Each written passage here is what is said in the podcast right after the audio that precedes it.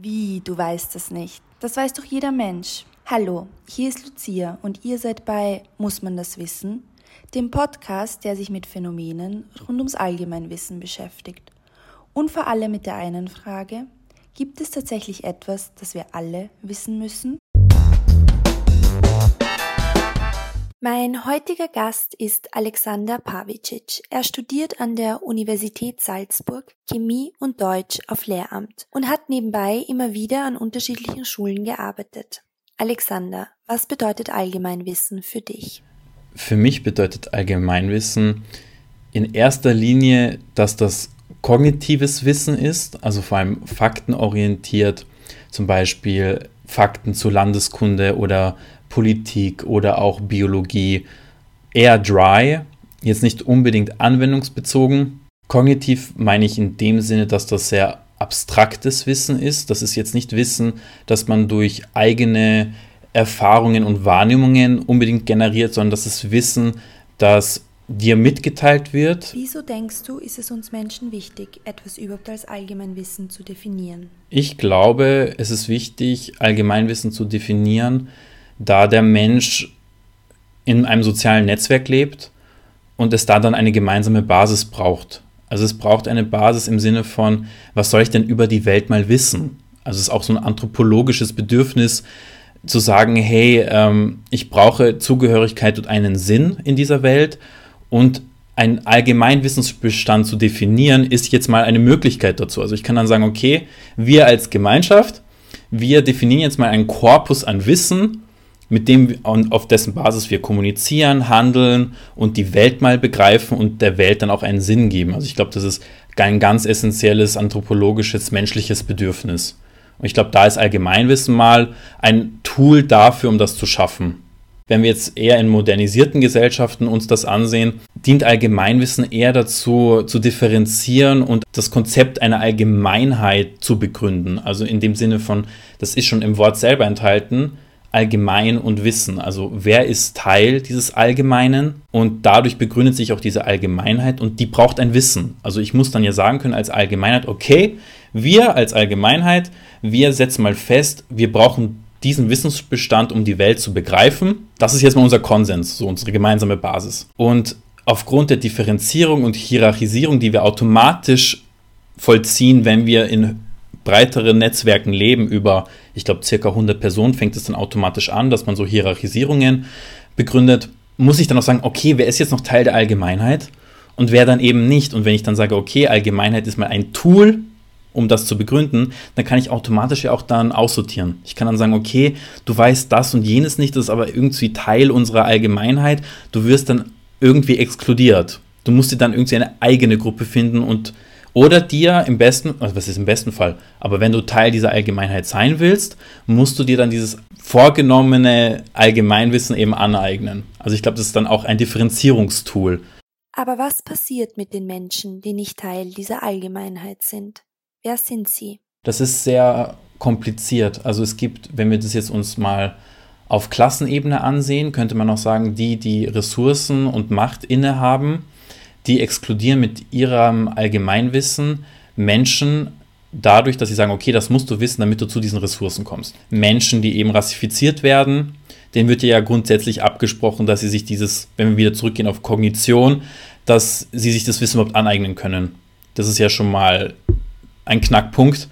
Ähm, und die werden dann halt bewusst ausgeschlossen dadurch und nehmen dann eben die Position ein, die wir dann von ihnen verlangen, damit sie in diesem kapitalistischen System funktionieren, eben für Personen, die die Machtressourcen und das Material innehaben. Warst du schon mal in der Situation, dass du etwas nicht wusstest, was für dein Gegenüber selbstverständlich war?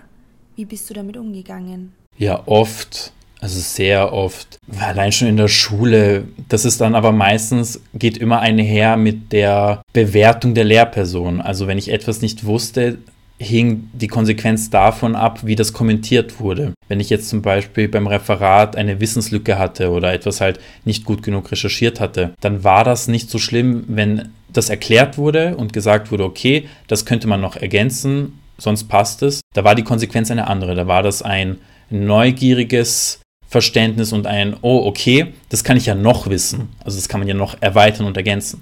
Wenn die Konsequenz dann darin bestand, die also die Bewertung darin lag zu sagen, hey, das musst du doch eigentlich wissen. Wie kannst du das nicht wissen? Das ist doch selbstverständlich. Das macht dann was auch mit dem Selbstwert. Also das macht was mit dem Verständnis von, okay, bin ich dann gut genug? Muss ich mir dann noch mehr Mühe geben? Bin ich dann überhaupt berechtigt, hier zu sein? Weil ich müsste das ja doch eigentlich wissen. Und das sind eben zwei Konsequenzen, die man ableiten kann. Also einerseits kann man sagen, okay, ich schweige, höre zu und lerne daraus. Oder ich gerate in Selbstzweifel und fange an, den Maßstab anders auszurichten. Zum Beispiel an der Universität. Ich habe eine Professorin, die ist fachlich enorm kompetent. Also da, der kann ich in zehn Welten, glaube ich, nicht das Wasser reichen. Aber die Art und Weise, wie sie es teilweise macht, lässt dann den Maßstab verzerrt wirken. Also es ist dann so, als wäre ihr Wissensbestand jetzt der Maßstab. Das ist er aber gar nicht. Sie ist eine ultra spezialisierte Person in ihrem Fachbereich. Das ist aber nicht unbedingt der Maßstab. Wir alle wissen unterschiedliche Dinge. Es ist unmöglich, Wissensstände zu vergleichen. Es gibt kein besser oder schlechter. Wieso fühlen sich dann manche Menschen so, als ob ihr Wissen weniger wert wäre? Weil es sozial bewertet wird. Das ist eben das Paradoxe daran, dass wir einerseits sagen, okay, Kognition und abstraktes Wissen ist ganz klar objektiv. Wir sagen, das ist ganz klar äh, empirisch messbar, das ist widerlegbar, etc. etc. Bewerten aber dieses Wissen automatisch mit subjektiven Mitteln. Also wir ziehen Tools heran, um zu sortieren, zu gruppieren, zu integrieren, zu exkludieren. Das sind ganz klar soziologische Phänomene, die überhaupt nicht rein objektiv ablaufen. Und ich glaube, das ist dann eben dieser Widerspruch, in dem, okay, eigentlich ist es jetzt mal objektives Wissen, aber dadurch, dass es sozial bewertet wird, macht es ja dann auch was mit mir. Ich fange an, mich selbst zu bewerten. Ich fange an, mein Gegenüber zu bewerten, zu sagen, boah, die Person weiß ja so viel, dass ich nicht weiß. Wobei das Wissen vielleicht für die eigene existenzielle Lebensabsicherung komplett irrelevant ist. Also wenn wir jetzt zum Beispiel uns mit Literatur beschäftigen und wir sind jetzt bei einer Lesung oder bei, einer, bei einem bestimmten Symposium, was allein schon extrem elitäre Kreise sind, abgesehen mal davon, ist dann eine Person als Expertin oder als Experte eingeladen und hat dieses enorme Wissen, das sie selbst vielleicht sogar als Allgemeinwissen in diesem Bereich definieren würde, was aber für die Allgemeinheit, also für die meisten Menschen, für ihre Lebensabsicherung komplett irrelevant ist. Aber ich sitze dann als Germanistik interessierte Person, sitze dann in diesem Symposium und denke mir, warum weiß ich das nicht? Warum fehlt mir dieses Wissen? Bin ich unzureichend? Muss ich, oder im besten Sinne, wenn wir es positiv auslegen, oh Gott, das kann ich ja noch alles wissen, wie toll. Das ist dann aber kein Allgemeinwissen mehr, weil es, oder beziehungsweise in dieser Gruppe schon, in dieser Literatur, in diesem Literaturkreis, würden die sagen, das ist mal unser Grundwissensbestand, das ist unser Allgemeinwissen, ist aber im Vergleich dann zu anderen sozialen Gruppen dann eher ein fachspezifisches Wissen. Aber wenn man mal als soziales Wesen drinnen ist, dann bewertet man das nicht mehr so objektiv. Du arbeitest ja in einer Schule. Warst du schon mal mit SchülerInnen mit unterschiedlichen Allgemeinwissensständen konfrontiert? Wie gehst du damit um? Ja, also ja mit fünf Rufzeichen. Das merkt man extrem stark in der Mittelschule. Da ist diese Heterogenitätsdomäne, also im Sinne von ganz viele unterschiedliche Personen sind in einer Gruppe, so ausgeprägt vorhanden. Als Lehrperson ist das erschlagend im Sinne von, oh Gott, wie soll ich denn alle Kinder und Jugendlichen hier jetzt abholen mit ihrem Wissensstand? Wie kann ich denn jetzt einen Unterricht konzipieren, der alle mitnimmt, alle mitmeint, alle integriert und das jetzt nur, wenn wir jetzt bei Allgemeinwissen bleiben, auf der Wissensressource, die sie haben. Das ist ultra schwer. Vor allem am Anfang bist du erschlagen. Du denkst dir, das ist unzureichend, ich hole nicht alle ab. Was mir aufgefallen ist, du merkst den Unterschied im Sinne von, du hast jetzt zum Beispiel SchülerInnen, nehmen wir mal ein naturwissenschaftliches Thema, ich habe ein, einen Unterricht gehalten über Kernkraftwerke und Reaktoren und da gab es Kinder, die, die hatten keine Ahnung, also die Brennstab, Beton, Ummantelung, was soll das sein, noch nie gehört. Klar, die waren zwölf Jahre alt. Dann gab es aber Kinder und Jugendliche, die waren im selben Alter und die haben so tiefgreifende Fragen dann gestellt. Ja, aber was passiert denn mit dem Löschwasser? Wie funktioniert denn das mit der Kondensation? Wie ist denn das mit den kontaminierten Techniken und mit den Ausstattungen? Was macht man mit denen? Wie wird das entsorgt? Was sind denn die Auswirkungen auf den Körper? Wie wirkt sich die Strahlung auf die Haut aus? Mit dem Kind könntest du dann locker anfangen, über ionisierende Strahlung zu reden, etc. etc. Äh, alle anderen Kinder würden die einfach aussteigen. Die wären so, what the hell, what is happening? Was du dann als Lehrperson schaffen musst, ist, dass du die Aussagen von vorher, dass du deinen Unterrichtsinhalt mit dem Wissen verknüpfst, aber gleichzeitig diese Antwort vom Schüler oder von der Schülerin auf die Fragen von anderen Personen beziehst. Dass du sagst, okay, die Person, die vielleicht mitarbeitet und gute Fragen stellt, aber diesen Wissensbestand noch nicht hat, schon die Grundbasis gelegt hat, um die Antwort zu ermöglichen von dem Schüler oder von der Schülerin. Also das sind dann so, du musst ein Gemeinschaftsgefühl schaffen im Sinne von, dass jedes Wissen, so gering wie das auch ist, sinnvoll ist und sinnstiftend für den Unterricht. Und so kann das gelingen, glaube ich. Was denkst du, welche Rolle Bildung bzw. die Schule beim Erlernen von Allgemeinwissen spielen kann? Vor allem im Hinblick auf unterschiedliche Backgrounds der SchülerInnen. Die Krux an der Schule an sich ist ja, dass sie unfreiwillig ist. Ich muss ja hingehen. So, das ist schon mein erstes Problem. Zweite Problem, ich habe Lehrpläne. Das heißt, ich kann nicht immer so super individuell auf die Kinder eingehen. Im Sinne von, dass ich dieses Allgemeinwissen, das dieser Lehrplan suggeriert, kann ich ja jetzt nicht immer so umwandeln und aufarbeiten, dass es wirklich immer zu jedem, jeden hundertprozentig abholt. Und ich glaube, was die Schule machen könnte, worin ihr Potenzial liegt, ist ja, dass es den Raum schafft, sich behütet Wissen anzueignen. Das wäre ja eigentlich ihr Potenzial. Ob sie dem gerecht wird, äh, ist eine andere Geschichte. Im Sinne von, was für ein Wissen sollte die Schule vermitteln. Im Endeffekt, was sie ja versucht, ist, dass sie ein Wissen an die Hand legt im Sinne von, okay, wir bringen dir nicht alles bei, geht auch gar nicht. Das Wissen ist so ziemlich unendlich. Aber das Angebot, das wir mal stellen, wenn du es annimmst, ermöglicht es dir, deine Umwelt und die Welt, in der du dich verortest, mal grundsätzlich zu verstehen. Einfach mal begreifen zu können.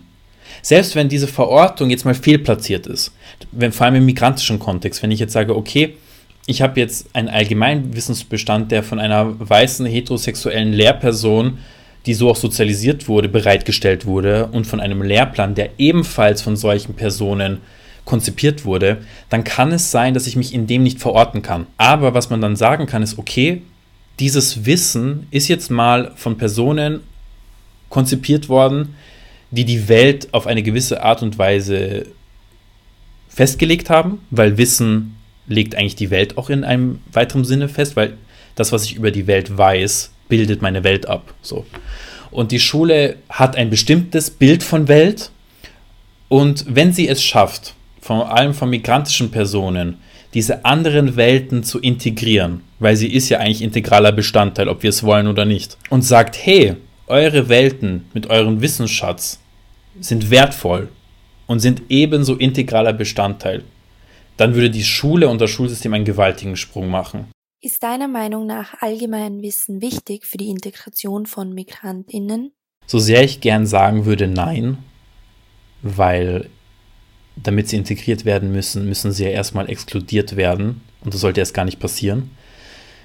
Aber die Antwort ist leider ja. Sie brauchen einen gewissen allgemeinen Wissensbestand, um eben sich eine Position entweder in der Gruppe, die sie ausschließt, zu bekommen. Oder, das, ist, das sind ganz primitive Machtdynamiken, so sehr mich das immer schockt und so sehr ich das gerne ablehnen würde, aber manche Dinge sind sehr primitiv und banal. Wenn sie einen Wissensbestand sich dann generieren, um sich die Welt ganz banal zu sagen anzueignen, dann schaffen sie es, sich ein eigenes Standing zu schaffen, das dann unabhängig von der Integration ist. Man könnte jetzt auch sagen, ja, es entstehen Parallelgesellschaften, Maybe. Ist per se jetzt aber auch nichts Schlechtes. Ich kann ja auch sagen, okay, wir sind jetzt nicht Bestandteil dieser sozialen Gruppe, aber wir haben jetzt einen allgemeinen Wissensbestand, der uns auch ermöglicht, am Leben teilzunehmen, uns die Welt zu ergründen, sie zu formen. Aber was ja dann passiert, ist ja, dass da Machtdynamiken entstehen. Dass die Personen, die sich dann gefährdet fühlen, sagen, hey, seid und sie dann anfangen, sozial zu bewerten. Ja, Allgemeinwissen ist für die Integration, so sehr mich das sträubt, wichtig, um sich eben zu integrieren oder um ein eigenes Standing sich zu schaffen, was man ja vor allem durch die Emanzipationstendenzen, durch Instagram, vor allem in der ähm, schwarzen Diaspora-Gruppe ähm, einfach auch mitbekommen hat, dass sie eigentlich sich ihr eigenes Standing geschafft haben durch eine andere Form von Wissen. Wie gehe ich mit Social Media um? Wie gehe ich mit dem Handy um? Wie mache ich ein Video? Das ist vielleicht für manche Leute kein Allgemeinwissen, war aber für die Personen, die sich dieser Gruppe zugehörig fühlen oder darauf auch gedrängt werden, ein Wissensschatz, um sich zu emanzipieren. Gibt es tatsächlich etwas deiner Meinung nach, das wir alle wissen müssen? Was wir alle wissen sollten, aber was ich mir bis jetzt so abgeleitet habe, ist, dass es ganz wichtig ist, ganz banal, dass man vom Grundsatz ausgeht, meine Wahrnehmung und mein Wissen sind nicht der Maßstab, um die Welt zu begreifen und sie auch zu bewerten. Ich glaube, das ist mal etwas, auf das wir uns alle mal einigen sollten. Das ist so, so, so ein Mantra, ich glaube, das würde ich auch in der Klasse aufhängen. Ich würde es sprachlich reduzieren auf alle Fälle, weil mit dem Satz können die Kinder nichts anfangen. Aber einfach mal zu sagen, hey, das, was ich wahrnehme und wie ich die Welt begreife und was ich über die Welt weiß, ist kein Maßstab. Es gibt Leute, die wissen viel mehr, es gibt Leute, die wissen viel weniger, es gibt Leute, die wissen was ganz anderes. Und ich kann aber von jedem Wissensbestand was für mich herausholen und auch mit meinem Wissen andere Leute bereichern. Ich glaube, das ist ganz wichtig. Das sollten wir mal alle wissen. Das ist ein allgemeiner Wissensgrundsatz, den ich mal propagieren würde. Und wenn wir dann weiter voranschreiten, Vier-Ohren-Modell von Schulz von Thun in der Kommunikation changed my life, weil einfach, wie wir miteinander kommunizieren, viel zu wenig in den Fokus gerückt wird. Also es ist so integraler Bestandteil unseres Lebens. Vor allem wir zwei, wir kommunizieren ja jetzt auch die ganze Zeit. Und das ist nur eine Situation von ganz vielen in unserem Alltag. Und wenn wir lernen zu begreifen, okay, wie kann ich denn Aussagen bewerten? Was machen sie mit mir? Mit welchem Ohr höre ich jetzt hin? Bezie nehme ich mir nur den Inhalt heraus oder eine Bewertung oder eine Aufforderung? Das ist ja alles, was da mit mir subjektiv passiert.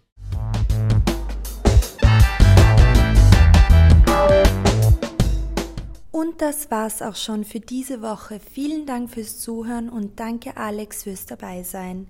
Wenn euch die Folge gefallen hat, folgt uns doch auf Instagram für mehr Inhalte zu Allgemeinwissen und was es für Menschen unterschiedlicher Kulturen bedeutet.